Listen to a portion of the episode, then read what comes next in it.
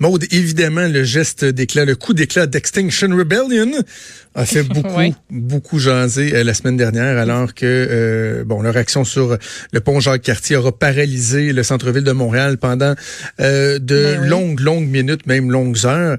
Et il y avait une des, des, personnes qui a grimpé le, le pont, qui a fait beaucoup fait jaser, Chantal Poulain, celle qui avait fait la vidéo Facebook, elle a été à Tout le monde en parle en fin de semaine, et il a été évoqué le fait que c'était une, militante de Québec solidaire. Et ça, ben ça a fait jaser. Mm-hmm. Ben oui, ça faisait jaser. On, semblait que c'était pas très très assumé. Hein. On disait que bon, il y avait pas de lien. On a noté aussi le fait que c'était une enseignante. Elle travaillait pour un syndicat d'enseignement. Ben là, il y a euh, le, le, journal, l'agence QMI euh, en compagnie de TVA qui ont sorti un truc pas mal, pas mal intéressant ce matin. On va en discuter avec euh, mon collègue Vincent Larin, qui est journaliste pour l'agence QMI ici à l'Assemblée nationale. Salut Vincent. Salut.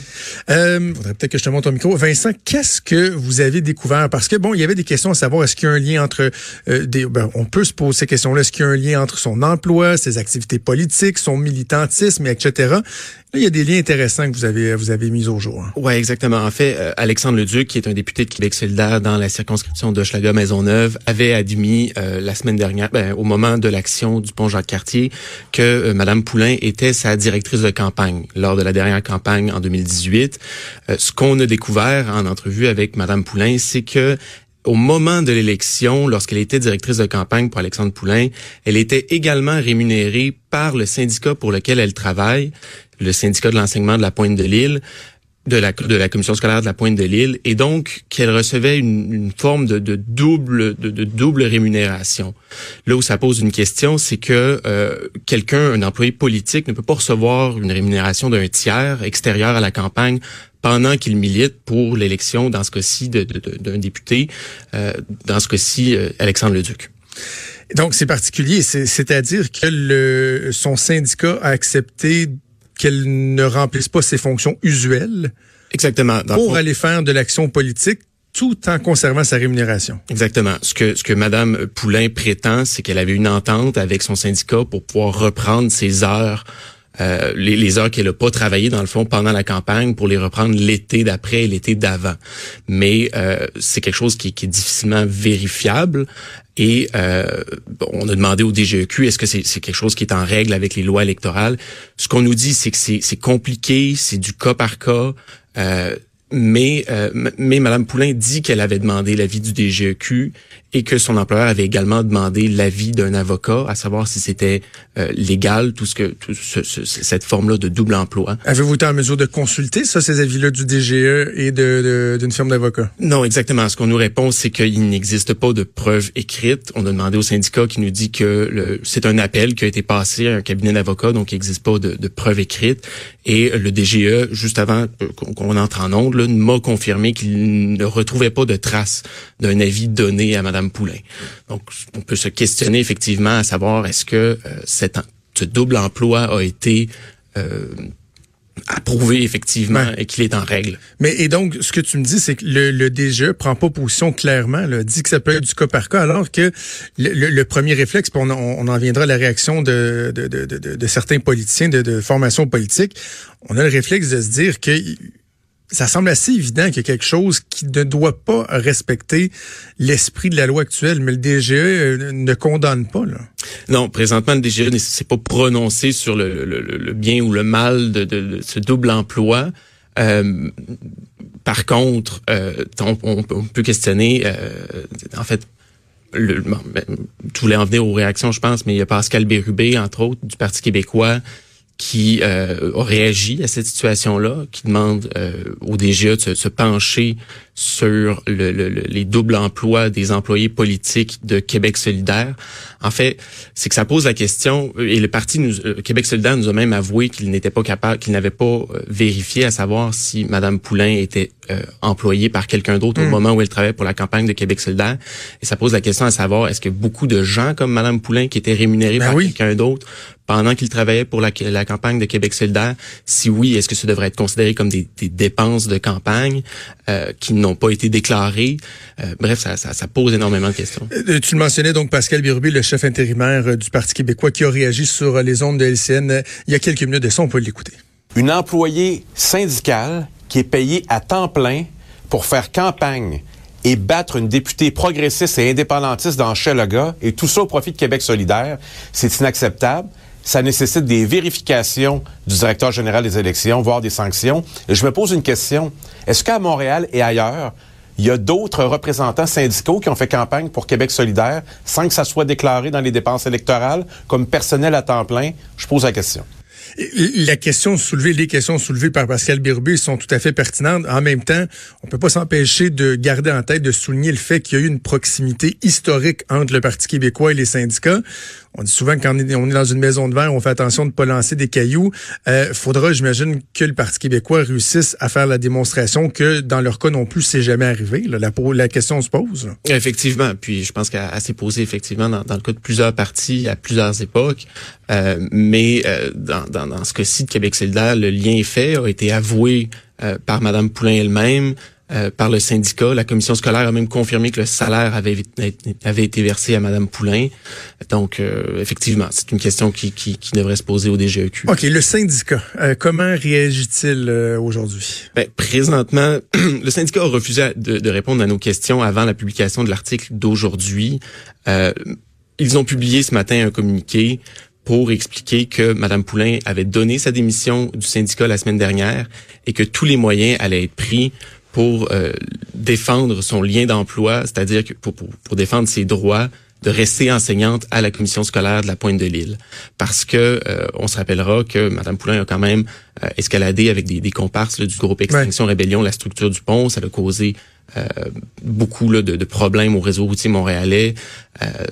Et donc, c'est ça. Donc, le, le, syndicat va défendre Mme Poulain pour qu'elle puisse rester enseignante à la commission scolaire de la Pointe de l'Île. Mais sur la pertinence de d'avoir gardé sa rémunération alors qu'elle était employée rémunérée par un parti politique? Ce qu'on nous dit, c'est que euh, les choses n'auraient pas, euh, on leur ferait pas aujourd'hui en fait. On ah, a parlé avec euh, Monsieur euh, Fabrizi, qui est le, le, président du syndicat de l'enseignement de la Pointe de l'Île, et il nous dit avoir su, on leur ferait pas, étant donné que c'est pas quelque chose de souhaitable que de libérer quelqu'un de ses obligations, de, libérer quelqu'un en pleine rentrée scolaire pour qu'elle puisse aller travailler euh, pour une campagne électorale.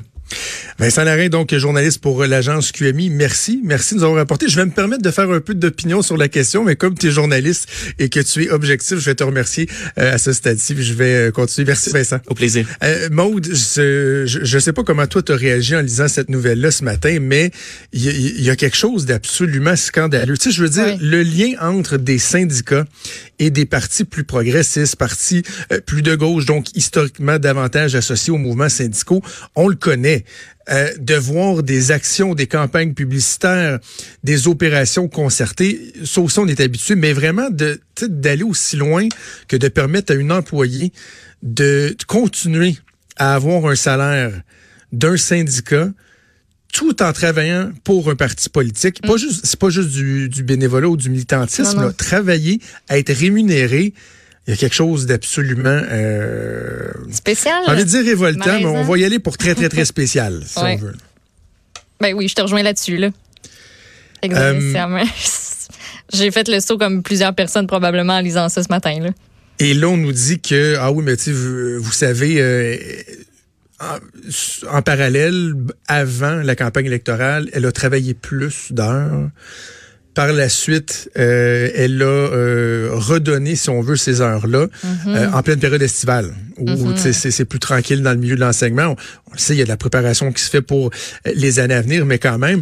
Donc, que le syndicat, c'est une chose, que le syndicat nous dise, ouais, peut-être que finalement, si c'était à refaire, on le ferait pas exactement pareil, mais je refuse d'accepter qu'on mette le couvercle sur la, sur la marmite uniquement à partir de cet aveu-là, là, de peut-être que c'était pas la meilleure façon de faire. Premièrement, il y a le DGE qui doit prendre position, qui doit à la limite faire enquête, savoir si c'était quelque chose de systématique et qu'on étudie toute cette question-là, la notion de l'implication de certains syndicats dans différentes sphères.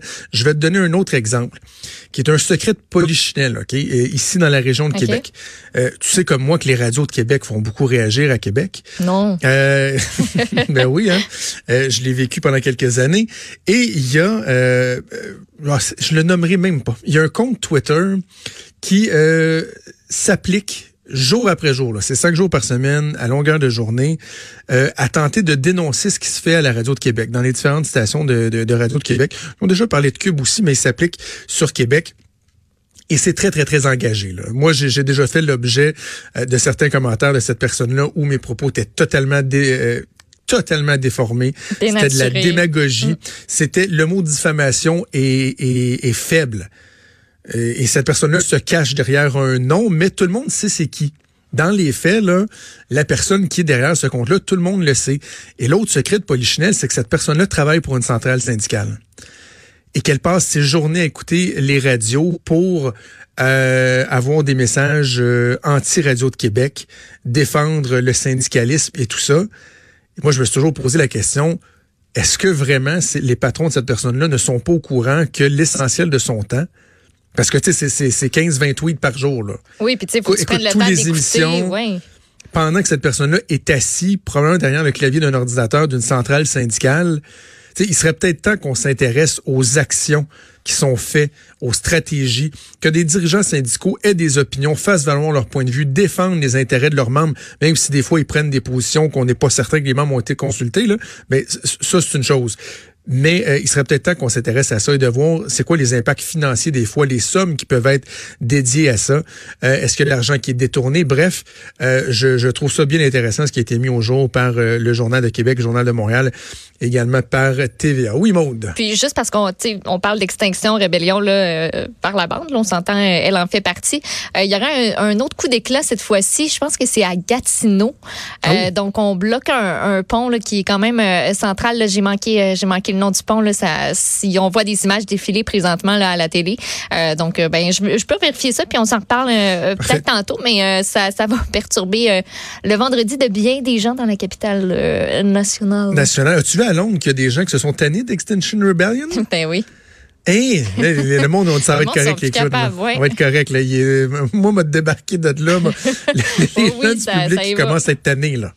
Alors, euh, comme quoi, euh, bon, eux euh, clament être en mesure d'aller chercher la sympathie des gens, mais je pense que c'est plus une méfiance, une frustration qu'ils engendrent dans la population. Bougez pas, on fait une pause, on revient dans quelques instants. Vous écoutez Franchement dit.